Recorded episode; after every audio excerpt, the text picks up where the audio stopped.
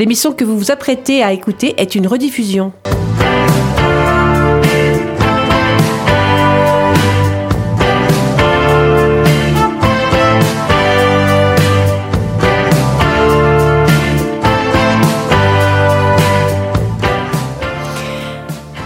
Bonsoir à vous tous, chers auditeurs. Bienvenue dans l'émission franco-portugaise Rencontre lusophone proposée par Radio Résonance sur la fréquence 96.9 et qui tous les samedis vous en apprend un peu plus sur la culture portugaise. Cette culture lusophone, qu'elle soit portugaise, brésilienne, capverdienne ou ici de l'ensemble de toute la lusophonie, nous passionne et cette passion, on a envie de la partager avec vous tous les samedis.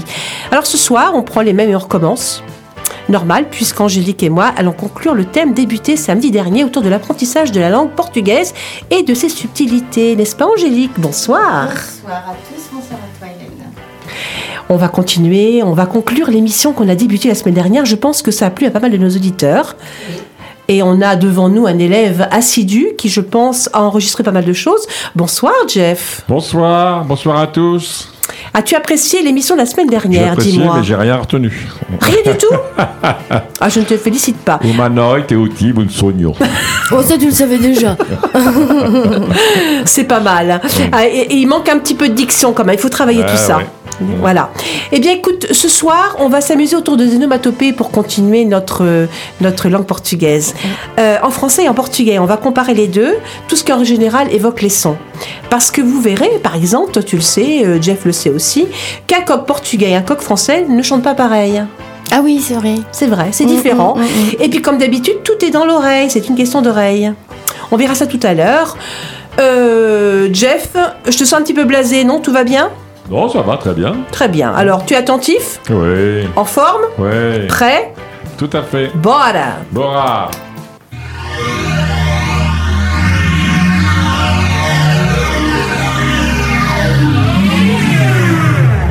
Résonance 96.9.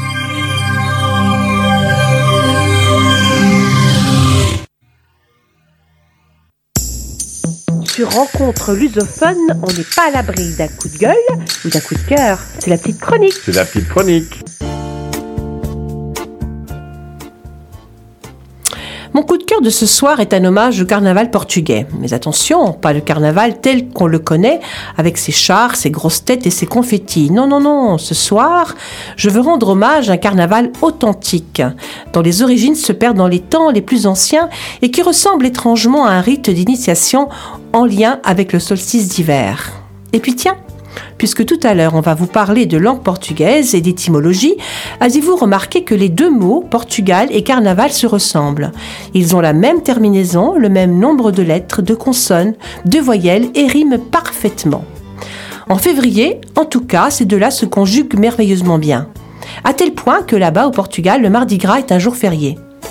Ce jour-là, beaucoup de villes portugaises telles que Lolé, Ovar, Sesimbra, Torres pour ne citer que les principales, sont en fête et offrent aux visiteurs des carnavals grandioses et somptueux. Et tous ces lieux deviennent l'espace d'une journée des lieux de douce folie. Oui, de douce folie. Alors que le carnaval, le vrai, c'est tout autre chose. Car pour moi, le vrai, vrai carnaval doit être transgressif. Il doit permettre à tout ce qui est socialement marginalisé de trouver une libération purificatrice. Car le carnaval symbolise le renouveau. D'ailleurs, au mot carnaval, je lui préfère le mot intrudo, bien plus authentique. Un mot qui vient du latin introitus et qui veut dire introduire ou faire entrer. Dans le sens liturgique, ça veut dire entrer en carême. Et c'est d'ailleurs pendant ces trois jours de carnaval que le sacré se mêle au profane puisque ce mot intrudo est intimement lié au bacchanal romain qui se pratiquait dans l'Antiquité pendant les trois mois d'hiver et pendant lesquels les paysans dansaient et se déguisaient.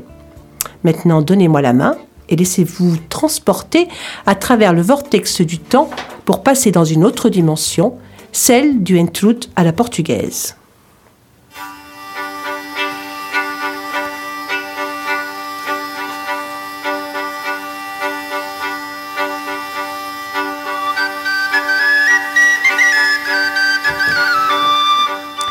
Au Portugal, Entrude est l'autre nom que l'on donne au carnaval, mais aux sonorités beaucoup plus traditionnelles. Dans les lieux les plus reculés du pays, on retrouve encore des traditions ayant traversé les siècles. Des fêtes qui ont en commun un désir de liberté et qui ont le don de transformer le quotidien en trois jours magiques. Trois jours pendant lesquels on porte les masques les plus laids possibles pour ne pas être reconnu pendant qu'on fait les taquineries les plus osées possibles. Et le port du masque garantissant l'immunité à tous les carnavaleux, tous les excès sont permis, un peu comme pendant le carnaval de Dunkerque. L'intrudo portugais, on l'appelle également intrudo chocalheiro. C'est celui des terres perdues qui conserve en lui des vestiges de l'ancienne Lusitanie.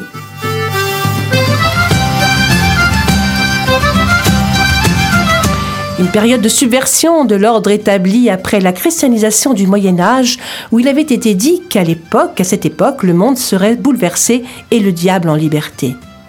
Depuis, on reconnaît volontiers avec la même certitude l'existence de Dieu, du diable, des sorcières, des voyants et des saints. Un vrai méli-mélo de croyances à la fois spirituelles et païennes, où l'on incarne des figures diaboliques pour en emprunter l'énergie. Où les hommes s'habitent en femmes et les femmes se déguisent en hommes, et où à la fin du cycle, comme pour exorciser le mal et accueillir les nouvelles forces de la nature, on brûle un symbole qui revêt souvent des traits d'une caricature en chiffon. De toutes les régions portugaises, la région de Trás-os-Montes est clairement la région où l'on a le mieux préservé les anciennes coutumes de l'intrudo avec par exemple la Podens, où d'étranges personnages, les Queretos, portent des masques, des costumes aux franges bigarrées et des grelots à la taille, parcourant toutes les rues des villages, grimpant sur les toits, pénétrant par les fenêtres des maisons, à la recherche de femmes et de jeunes filles devant qui ils se prêtent à des danses érotiques. Des garçons plus jeunes suivent leur aîné, les caretos, en les imitant et en assurant ainsi la continuité de la tradition. On les appelle les facanitos.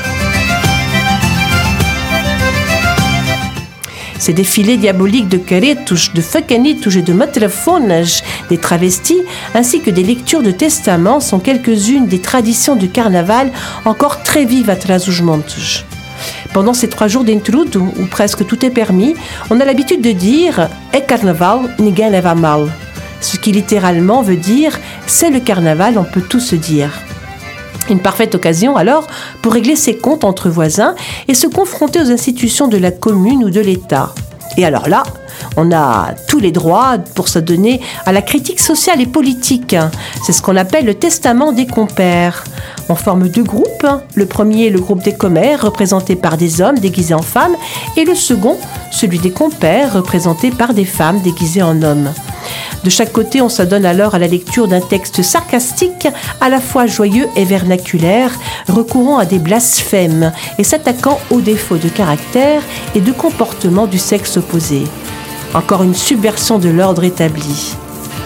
Dans la nuit du dimanche gras, on célèbre des mariages fictifs entre les garçons et les filles célibataires dans une cérémonie burlesque. Le lendemain, la tradition veut que le garçon rende visite à la jeune fille qui lui a tiré, été tirée au sort et de laquelle, en signe de remerciement, il recevra des pâtisseries et du bon vin. En remerciement de quoi? Drôle de tradition quand même. Dans la petite ville de Guarda, dans le centre du Portugal, on procède au jugement du coq que l'on accuse de tous les maux de la société. Un rituel nocturne pendant lequel se réunissent des centaines de personnes. On écoute alors en public les termes de l'accusation, la sentence de mise à mort, et puis on assiste à la mise au bûcher du condamné à mort. La coq en paille, évidemment, ne sont pas fous ces Portugais. Dans cette région du centre du Portugal, le chêne liège étant l'arbre le plus répandu, on fabrique des masques en liège ornementés de cornes de cerf ou de chèvre, d'une barbe de maïs ou de dents de sanglier. À Cargal do Sal, l'autre petit village, toujours dans le centre, on réalise la danse des culs, où les gens exécutent en pleine rue une valse diabolique pendant laquelle chacun tape son derrière contre celui du voisin.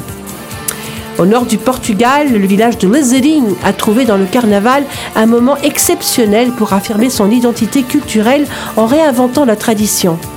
Les caretos de Lezerin, qui étaient autrefois des éléments de désordre au sein de la communauté, sont aujourd'hui devenus une source de fierté et de référence culturelle avec ces masques diaboliques à l'extrémité desquels, beaucoup moins fréquemment qu'aujourd'hui, aujourd'hui qu'autrefois en tout cas, on suspendait des serpents, des grenouilles et des lézards qui se tortillaient, qui donnaient à ces masques du diable un aspect très effrayant.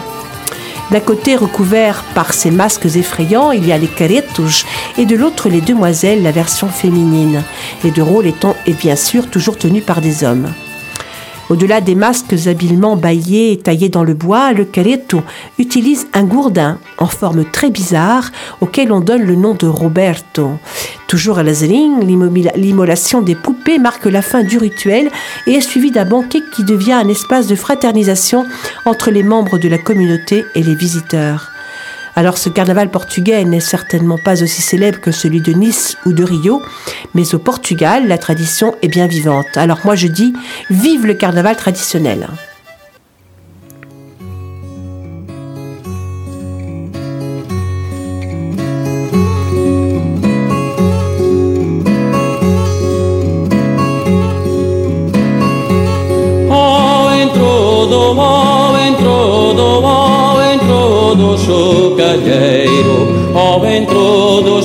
Chocalheiro, que não deixas assentar e as mocinhas ao solheiro, ao entro do chocalheiro.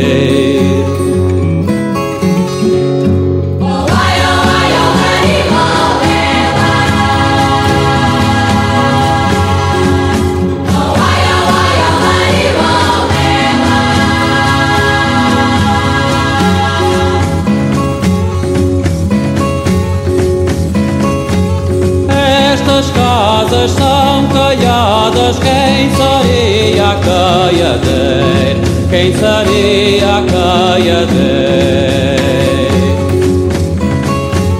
פוי נוי פו מאי צא נוי בקאן רמוד לארנשייר קיין סאי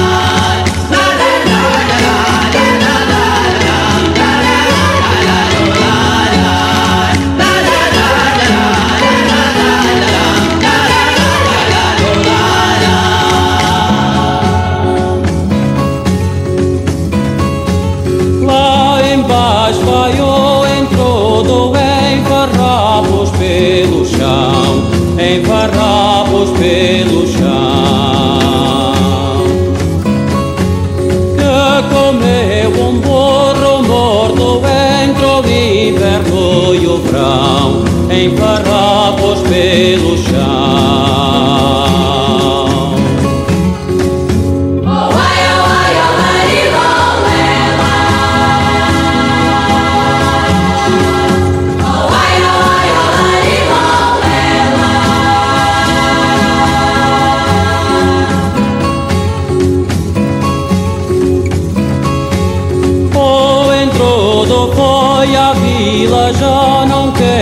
lá sair, já não quer de lá sair.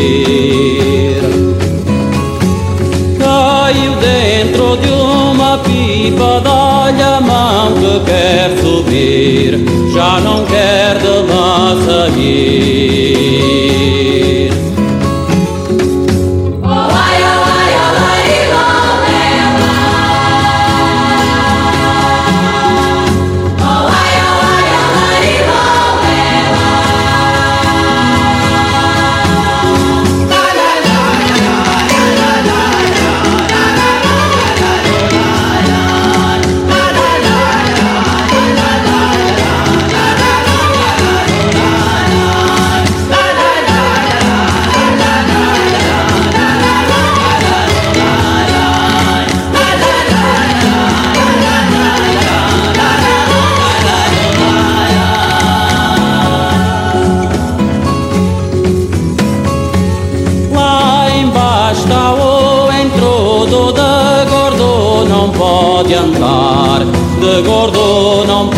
一样的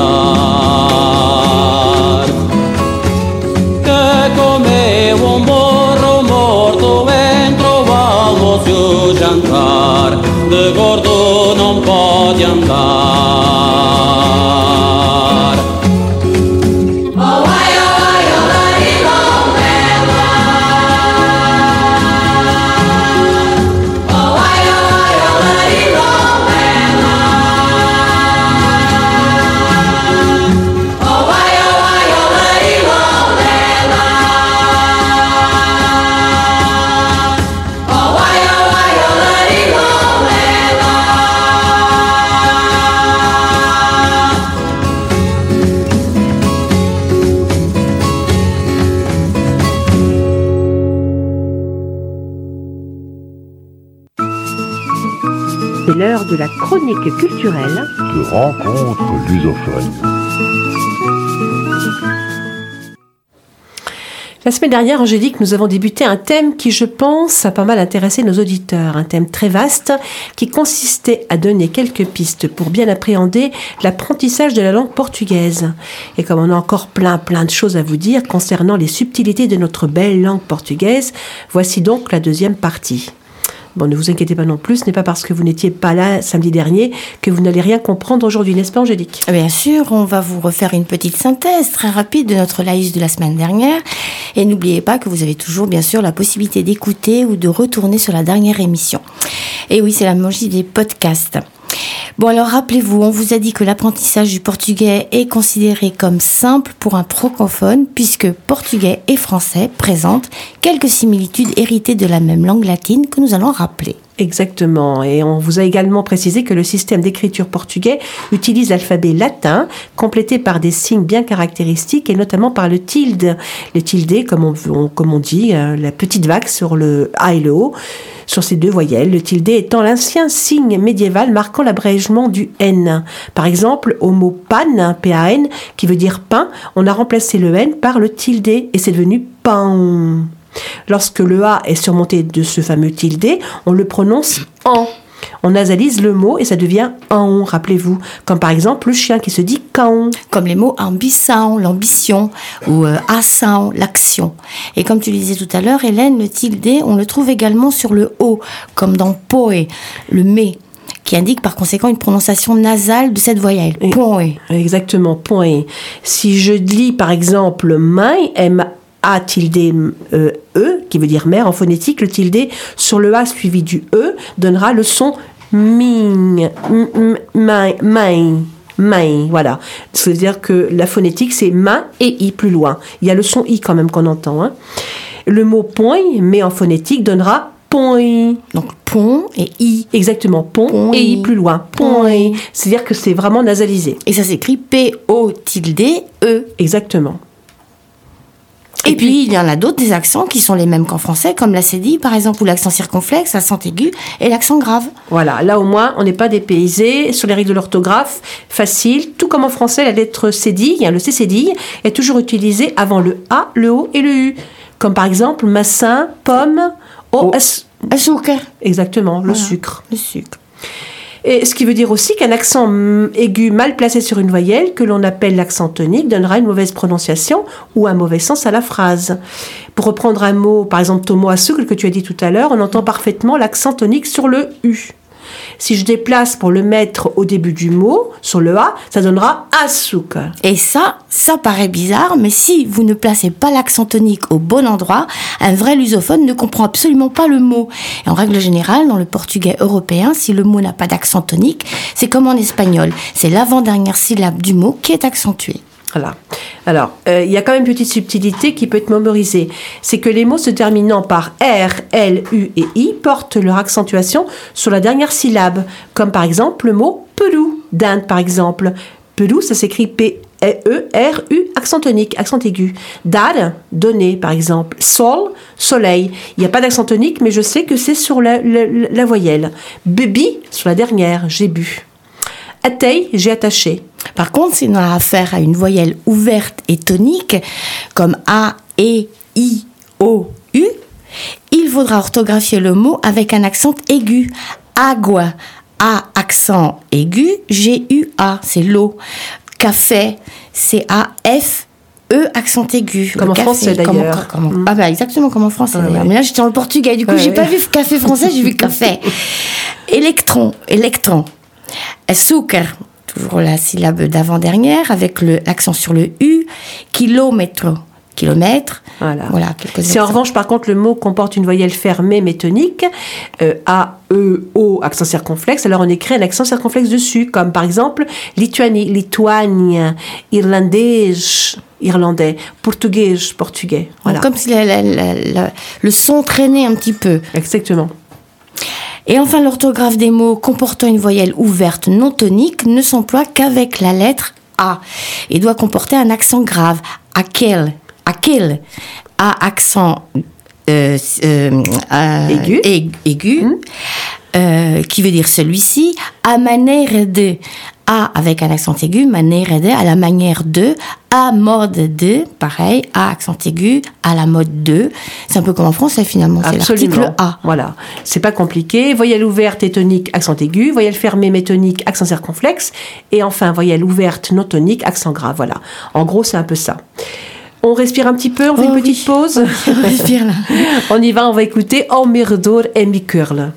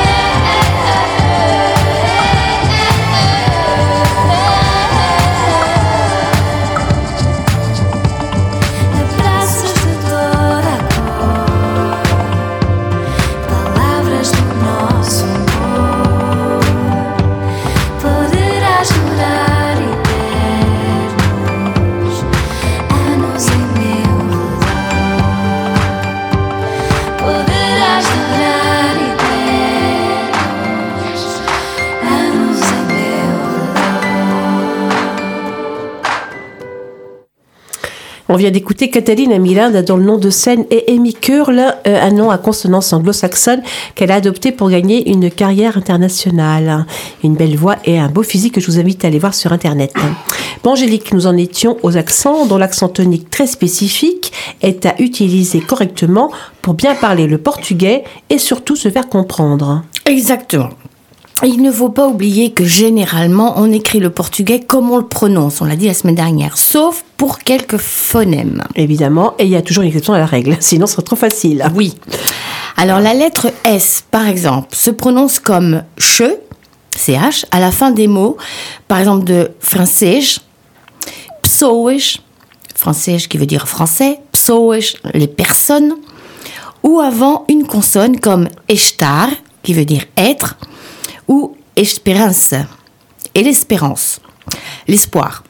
Par contre, lorsque la lettre S se trouve au début d'un mot comme sapo, ou que celui-ci comporte une double consonne comme passado, il se prononce comme les mots français, en S normal, sapin comme un sac, un sirop.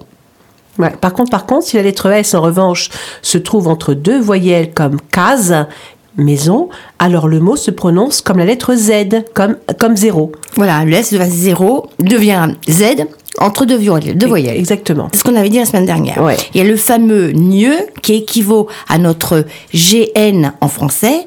Donc en portugais c'est NH et en français c'est GN. Comme le mot montagne avec NH. Donc je vais l'appeler M-O-N-T-A-N-H-A, montagne en portugais. Et montagne en français, ça se ressemble beaucoup, sauf que c'est un G à la place du N. Exactement. Facile, hein. M-O-N-T-A-G-N-E. Exactement. Mais là où ça se corse, c'est avec le son lieu dont on a parlé Ah oui. un petit peu la semaine dernière, qu'on avait laissé en suspens. Ce qui équivaut en quelque sorte au, au son 2LE en français. C'est un peu comme un L mouillé. On, dit, par exemple, dans le mot velho, velho qui veut dire vieux. C'est un son assez difficile à prononcer, je l'avoue, puisque euh, on doit le prononcer, ces deux lettres, comme si on avait les deux L, deux meilleurs, mais en mettant la langue à plat contre le palais. Alors c'est un truc à essayer euh, devant le miroir. Et meilleur avec en mettant la langue contre le palais.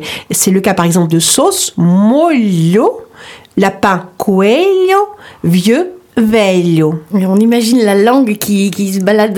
Elle est- elle est vraiment à coelho. Et là encore, comme pour aon, euh, A tilde O, il faut s'exercer devant le miroir. C'est ce que tu viens de faire.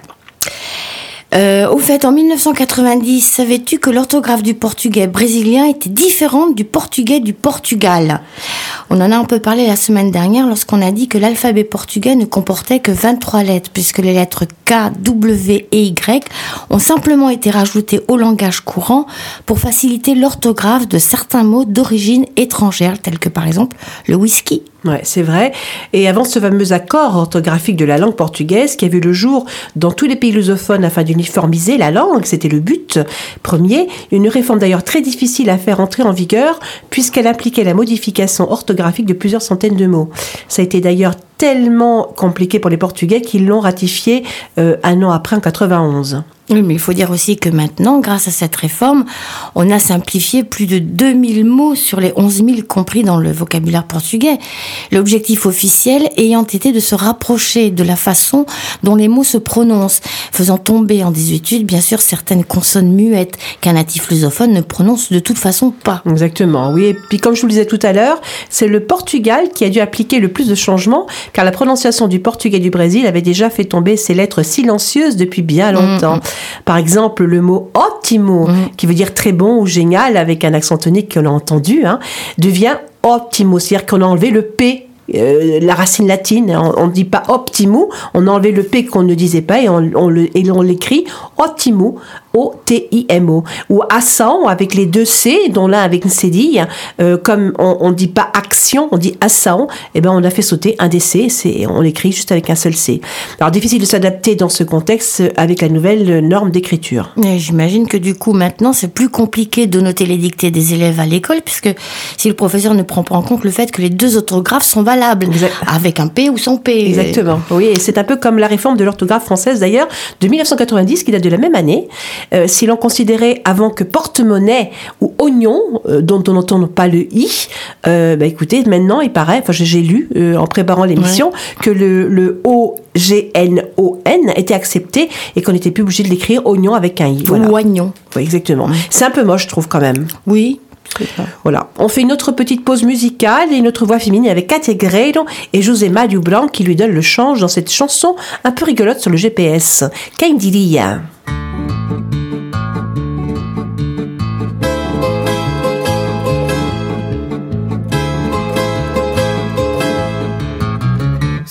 meu destino eu soubesse encontrar sem GPS, não te tinha perguntado para que lado, para que lado, e tu respondeste afoito. Quer almoço e cama feita, não procuro muito mais, mas nunca vir à direita. Eu ali a olhar sozinha à procura do caminho, com as buzinas já tão perto e o semáforo aberto. Oh senhor, fale-me a sério, não está a ver que me atrasa. Mais a sério não podia, fico já em minha casa. Quem diria acaso tão bicudo. Só por te encontrar a ti já tinha encontrado tudo. Quem diria, quem diria que ao levar-te para onde vais Estacionava ali o carro e não lhe mexia mais. Quem diria, quem diria que à espera que a fila andasse Eu não encontrava nada se eu a ti não perguntasse. Quem diria, quem diria que ao dizeres-me para um dia Eu deixava ali o carro e nunca mais lhe mexia Apanhada de surpresa com a chave a fazer faísca o carro da empresa nem sabia onde era o pisca. E tu num gesto certeiro de super-herói sem capa Estendeste a mão pela janela, rasgaste-me ali o mapa. No salão, meu amigo, só sei que engracei consigo. Se o senhor não sente o mesmo, eu também não o obrigo Faz favor de decidir, não se arrependa depois. Ou se vai daqui embora, Ou vamos daqui os dois. Quem diria, quem diria acaso tão bicudo Só por te encontrar a ti Já tinha encontrado tudo. Quem diria, quem diria Que ao levar-te para onde vais Estacionava ali o carro E não lhe mexia mais? Quem diria, quem diria Que à espera que a fila andasse Eu não encontrava nada Se eu a ti não perguntasse? Quem diria, quem diria Que ao dizeres-me para um dia Eu deixava ali o carro E nunca mais te mexia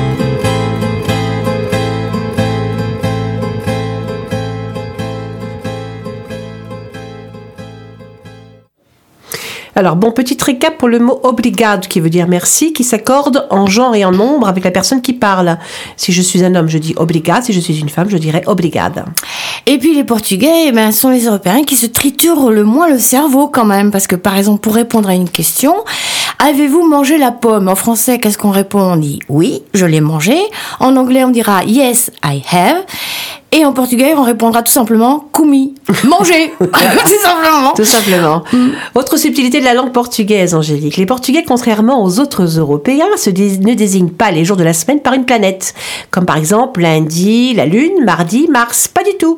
Au Portugal, c'est la foire tous les jours. Le dimanche étant le jour de base, le premier jour de foire. Puisqu'on dit alors domingo, les autres suivent euh, toujours dans l'ordre, on dira le deuxième jour segunda-feira. Feira voulant dire foire. Voilà. La deuxième troisième fois, Exactement. quatrième Voilà, cinquième fois. C'est jusqu'à dimanche, domingo. Tout un rapport avec la foire. Il y a également les gallicismes. Euh, ces mots portugais euh, directement adoptés des mots français sans les transformer. C'est le cas par exemple des mots casse-tête, euh, cache-pot, bric-à-brac, qui, qui ont une orthographe différente du français, mais qu'on n'a vraiment pas besoin de traduire en fait. Exactement. Et puis, comme dans toutes les langues, en portugais, il y a des mots issus d'une onomatopée. Onomatopée, vous savez, ces mots qui évoquent par le son une chose particulière, comme par exemple boum, crack, sniff. Eh bien, au Portugal, certains mots sont issus de ces sons, comme par exemple le mot apitar, qui veut dire klaxonner. Et pourquoi le mot apitar, me direz-vous Eh bien, parce qu'au Portugal, lorsqu'une voiture klaxonne, elle ne fait pas tut tut tut comme en France. Non, non, non. Au Portugal, les voitures font pipi pipi pipi pipi. Donc, pipi pipi pipi, apitar. T'en connais d'autres, Angélique Oui, con certeza. Il y a le mot néné qui désigne un bébé et qui, pour le coup, est son synonyme. Puisque je suppose que lorsqu'un bébé portugais pleure, on doit entendre néné. et puis, tiens, c'est bizarre parce qu'en France, le mot néné n'a pas du tout le même sens en fait. Non, non, pas tout Ce à sont fait. les subtilités, ça, Eh de ouais, la ouais. traduction. Oui. Et puisqu'on en est aux automatopées, tu sais, toi, comment le chat miaule en portugais? Eh ben oui, il fait miaou, alors que le chat français fait miaou. Oui, tout ça est vraiment Mao, donc. Mao. Euh, comment chaque langue a sa façon étrange de restituer les sons quand même qu'on entend? On sait très bien que le coq, qu'il soit en France, en Allemagne, en Espagne ou au Portugal, émettra toujours le même son. Eh ben non, en France il fait cocorico, alors qu'au Portugal, Hélène, Il fera coco coco. Et tu vas rire, mais le pire, je crois que c'est en Allemagne où il fait Kiki. Kiki. Et ben voilà, voilà, l'allemand, le germanique qui parle.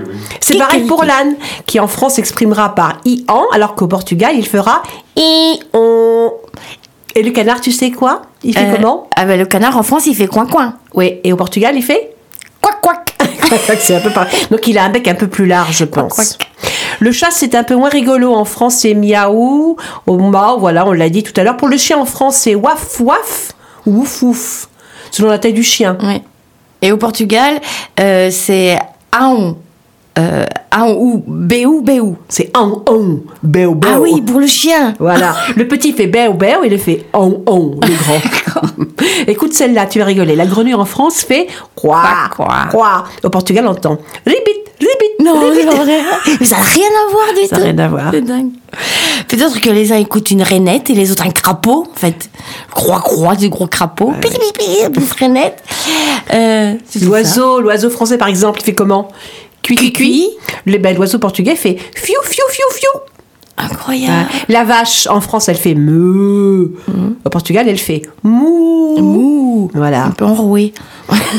ah, et puis il n'y a pas que les animaux qui émettent des sons différents. Le cœur, par exemple. En France, notre cœur fait boum boum. Et ben au Portugal, il fait toum, toum, toum, toum.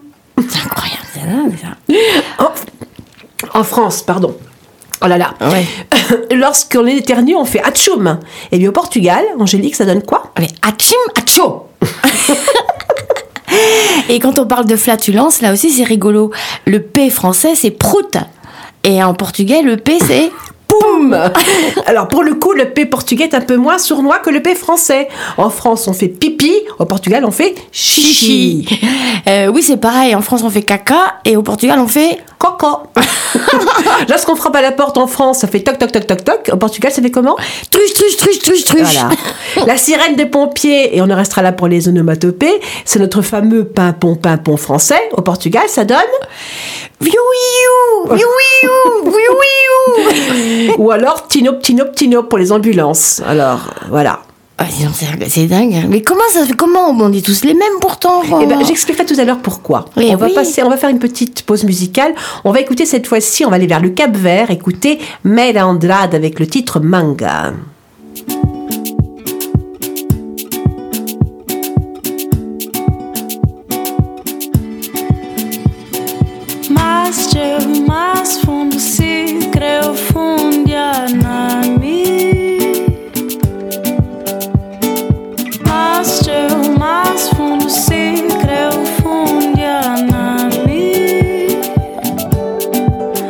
Um nasce de mim, um godosco outras vezes.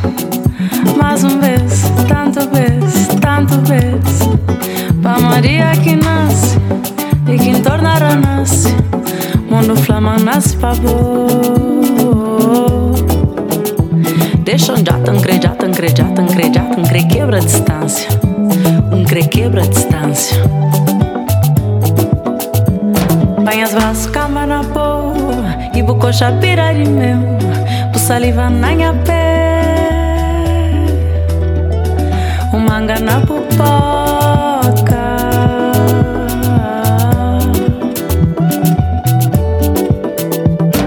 Esse quem gosta de boa Forte um gosta de boa Amo não gosta de boa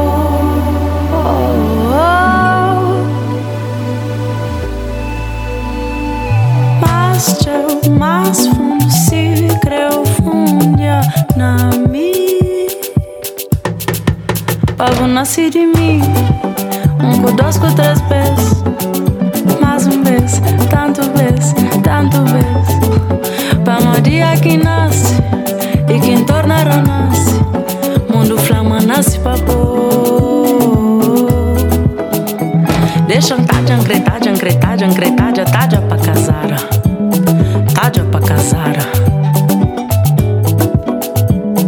Pa mó que não há ser menos Se já não pode ser mais A já pode comer. Se mas já não pode cupor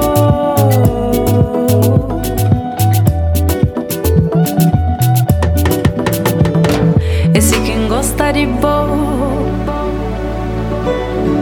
Forte um gosta de boa boa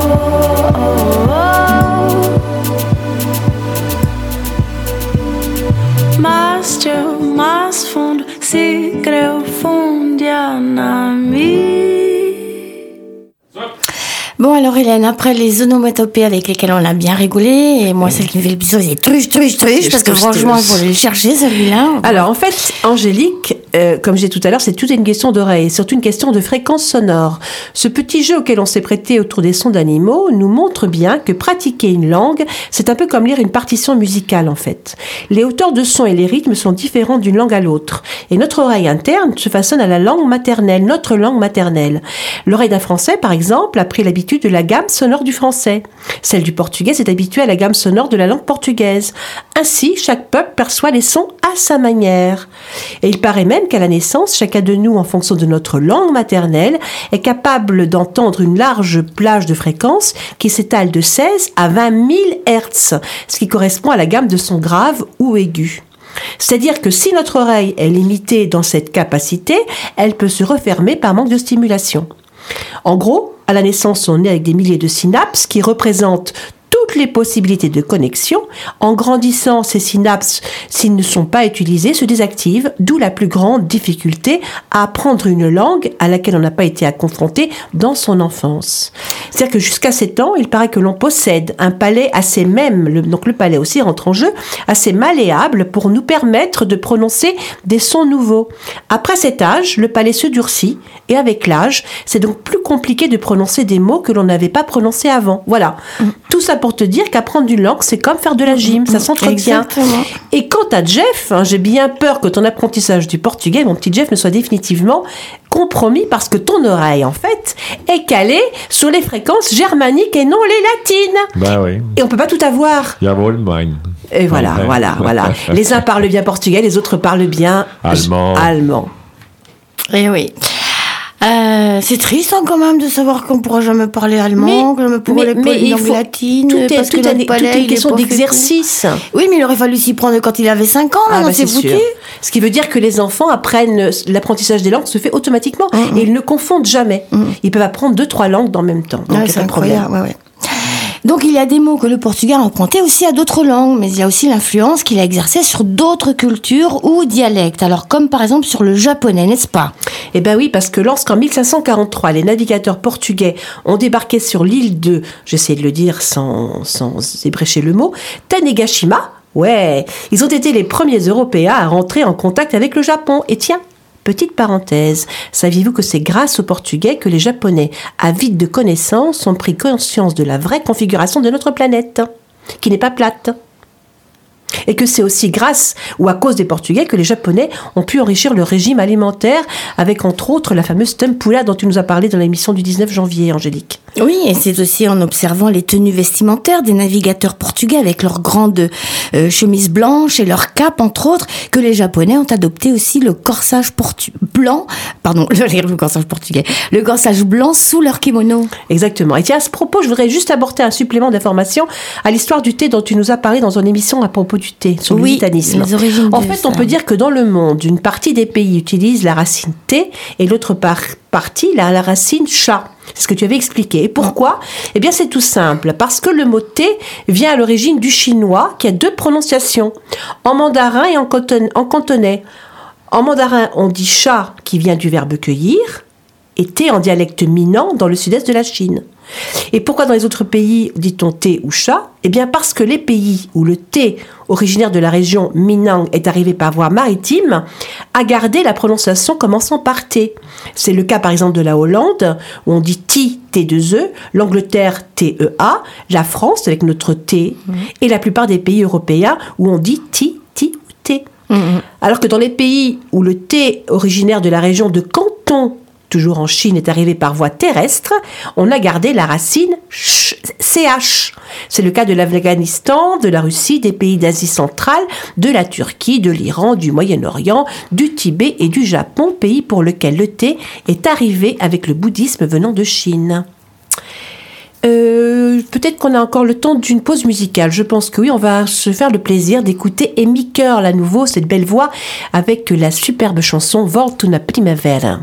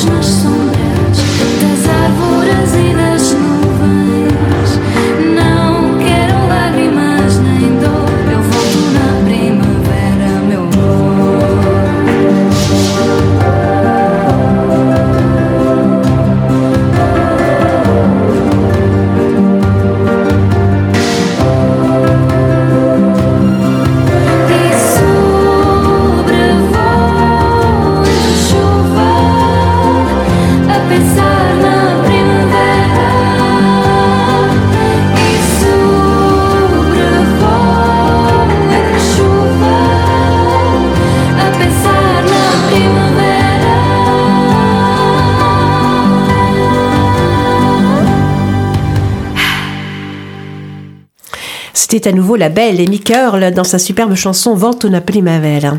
Eh bien voilà, vous savez presque tout. Maintenant, il n'y a plus qu'à. Et si vous êtes décidé à apprendre le portugais, n'oubliez pas que la lecture peut être une stratégie intéressante pour exercer sa prononciation et a fortiori son oreille. Oui, et puis un autre petit conseil, lisez à voix haute, c'est important, pas dans votre tête. Et pour débuter dans la lecture portugaise, sachez que vous pouvez trouver des livres bilingues dans toutes les bonnes librairies, bien souvent à Bourges ou à Vierzon. Il faut commander le livre, mais sans vaut la chandelle, on peut essayer. Et puis il y a les cafés linguistiques aussi, c'est intéressant. Oui. C'est une autre façon de pratiquer une langue et une en, en excellente compagnie en plus. Euh, Donc c'est un vrai plaisir, un café, une bonne discussion dans une ambiance agréable et détendue. Quoi de mieux pour pratiquer le portugais? Et sachez que des cafés linguistiques, il y en a dans beaucoup de villes, y compris à Bourges. Oui, ça permet aussi de se confronter aux autres qui apprennent et de, de pouvoir apprendre à évoluer. N'ayez pas peur de faire des erreurs. Apprendre une langue, c'est comme apprendre à marcher. On trébuche souvent, mais on se relève. Vous aurez souvent des trous de mémoire, du mal à vous exprimer, vous chercherez vos mots, euh, vous auriez peur de ne pas commettre des erreurs. Vous n'y échapperez pas, car les erreurs sont une étape obligée, mais elles permettent de progresser et c'est toujours un plaisir quand on y arrive à prononcer finalement. Voilà. Et tiens, Angélique, si pour terminer cette chronique sur la langue portugaise, on se faisait un petit plaisir, et par la même occasion à nos auditeurs en lisant, une, pour une fois, n'est pas coutume, un peu de portugais, euh, parce qu'on a quand même parlé de portugais depuis deux émissions, donc c'est bien de- d'entendre aussi la langue portugaise. Ben oui, Et avec la traduction que je te propose de mener en parallèle. Mhm. D'accord? On y va? Ouais, j'attends. alors, on va lire Pessoa. Je vous propose, donc, je vais vous lire, je vais vous lire le poème, euh, un poème de Pessoa, et Angélique, tu le liras en français. O Silva morreu o filho do barbeiro, uma criança de 5 anos. Conheço o pai há um ano inteiro que me barbeia e nós falamos. Quando me disse o que a mim há de coração sofreu assombro, e eu abracei-o, incerto já, e ele chorou sobre o meu ombro. Nunca acho uma atitude plana, na vida estúpida e tranquila, mas, meu Deus, sinto a dor humana, nunca me tires a senti-la. Voilà, c'était un poème de Fernando Pessoa ou Silva, euh, la version française, par Angélique. Le fils du barbier est mort, un enfant de 5 ans. Je connais le père, il me rase depuis un an et nous bavardons. Quand il me l'a dit, ce qui me reste de cœur fut saisi d'effroi, et je l'ai serré dans mes bras, ébranlé, et il a pleuré sur mon épaule. Je ne trouve jamais d'attitude lisse dans cette vie stupide et tranquille. Mais mon Dieu, je sens la souffrance humaine. Ne m'ôtez jamais cette faculté de la sentir. C'est très très beau. Très beau. Un autre livre, un, une autre, un autre passage peut-être. Ou, tu veux lire en français ou en portugais? Je continue en Non, portugais? vas-y, on continue en portugais. Alors, oui. euh, donc, cette fois-ci, c'est euh, un texte de Pessoa où il évoque, euh, il évoque l'écart entre le, la rêve et le, vie et la rêve. Donc, euh, Pessoa, pour ceux qui connaissent, c'est quand même un, auteur où la métaphysique est très, très présente dans sa lecture. hein, c'est très compliqué. Passo às vezes no treiro do passo, à beira do rio, meditando em vão. A minha impaciência constantemente me quer arrancar desse sossego, e a minha inércia constantemente me detém nele. Medito então numa modorra de físico que se parece com a volúpia apenas com o sussurro de vento, lembra vozes na eterna desacessibilidade dos meus desejos vagos, na perene estabilidade das minhas ânsias impossíveis. Sofro principalmente do mal de poder sofrer. Falta-me qualquer coisa que não desejo e sofro por isso não ser propriamente sofrer. En français, par Angélique. Je passe parfois des heures sur le terreiro do Passo, au bord du fleuve, à méditer en vain. Mon impatience désire sans cesse m'arracher à cette quiétude, mais mon inertie ne m'en détache pas.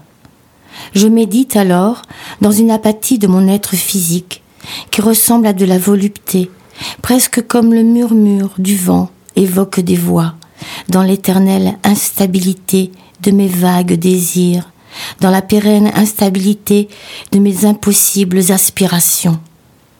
Je souffre principalement de la maladie de pouvoir souffrir. Il me manque quelque chose que je ne désire pas, et c'est pourquoi je souffre de ne pas proprement souffrir. C'était un poème torturé de Fernando Pessoa. Maintenant, ce que je te propose, Angélique, je sais que tu as préparé un Qu'est-ce qui petit- n'est pas torturé chez Pessoa ouais, Pessoa, oui, oui, très torturé. Tu as un texte d'un homonyme, je crois, de Pessoa, Joaquim Pessoa. Joaquim Pessoa. Alors oui, j'ai trouvé ça. Bon, moi, mon accent portugais est bien, bien piètre par rapport à Non. toi, Hélène. Mais c'est vrai que c'est agréable de parler portugais. J'avais envie de le lire là. Alors. soyez indulgents, s'il vous plaît, chers auditeurs, chère Hélène. Fais du plaisir, vas-y. En plus, c'est un texte qui allait bien avec le sujet parce que ça s'appelle Cavalo de Palavras. Cavalo de palavras, quem me agarra, quem aparta de mim esta saudade? Quem fez de minha voz uma guitarra tocada pelos dedos da verdade? Cavalo de palavras, quem me dera poder erguer a voz, calar o pranto, trazer no meu poema primavera por dentro de uma flor de verde espanto. Cavalo de palavras, meu amigo, meu soneto da mágoa mais acesa, pelas praias do sangue vou contigo, percorrer esta língua portuguesa, procurando o lugar que é o abrigo das enormes gaivotas da tristeza. Bravo Ah, euh, je sais pas si c'est. Bravo J'ai fait ce que j'ai pu. Voilà, j'espère que vous avez pris plaisir à écouter parler portugais. Une fois n'est pas coutume, de temps en temps, ça nous fait plaisir aussi. Parce qu'après tout, euh, on est là pour, pour promouvoir notre belle langue portugaise. En parler, c'est bien, mais l'écouter, c'est bien aussi. Mais c'est toujours très joli aussi d'écouter une langue qu'on comprend pas. Ça fait une musique en fait. C'est euh, moi personnellement j'aime bien écouter par exemple. Et je euh, suis sûre qu'on entend quand même, je sais, je, je me rends pas compte parce qu'en fait, on est bilingue, mais je suppose que quand on est français, quand on ne maîtrise que le français, il doit quand même, comme on a la même racine latine, je suppose qu'il y a quand même des mots qui passent. Certainement. Sauf pour Jeff, évidemment, mais Jeff, c'est une exception à part. je pense qu'il y a quand même des mots qui doivent être, euh, être assez communs entre les deux langues. Je pense, je me demande s'il y aurait des mots là. Et voilà, nous allons conclure. On a pris plaisir. J'espère que vous avez appris plus de choses sur euh, notre belle langue lusophone. Euh, L'émission se termine. Ah,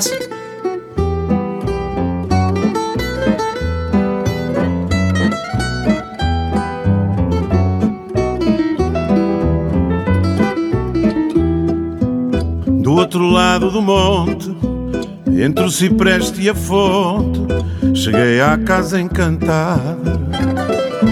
No grande salão vazio, as janelas dão para o rio e as portas não dão para nada. Ao colo de um ancião, a sombra de um gavião, conversava com a lua e à luz de uma lamparina dançava uma bailarina muito branca e toda nua.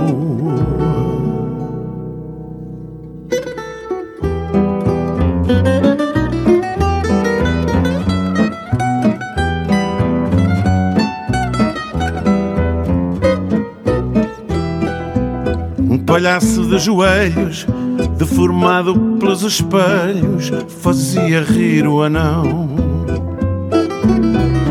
Cimo da escadaria, a princesinha dormia, velada pelo dragão. Numa bandeja de luz, o menino de capuz serviu-me a água da fonte.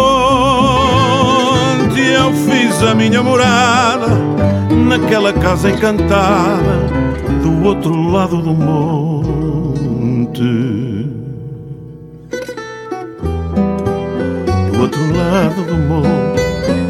Outro lado do monte, do outro lado do monte, do outro lado do monte.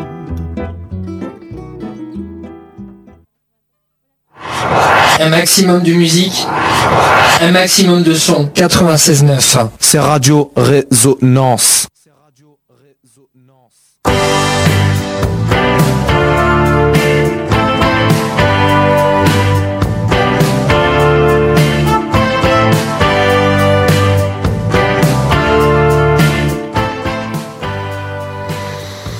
Et voilà, rencontre lusophone, c'est fini pour aujourd'hui. On a fini un petit peu tout à l'heure- à en queue de poisson, c'est dommage, mais bon, voilà. On reviendra samedi prochain pour une nouvelle émission. Merci Angélique, merci Jeff. Merci. Bon week-end à vous tous, profitez bien du soleil. Angélique. Au revoir à tous, beijinhos a todos. Et oui, rencontre lusophone, c'est terminé pour aujourd'hui. Merci de nous avoir écoutés et de nous être fidèles. Rendez-vous ici même samedi prochain à partir de 18h. Si vous avez aimé l'émission de ce soir, ou si vous souhaitez la réécouter, parce qu'il y a lourd, hein, vous pourrez toujours vous rendre sur le site de Radio Résonance ou sur notre page Facebook qui porte le nom de cette émission, Rencontre lusophone au pluriel, pour l'écouter en podcast. Pour l'instant, continuez bien sur les ondes de Radio Résonance à tes maïches.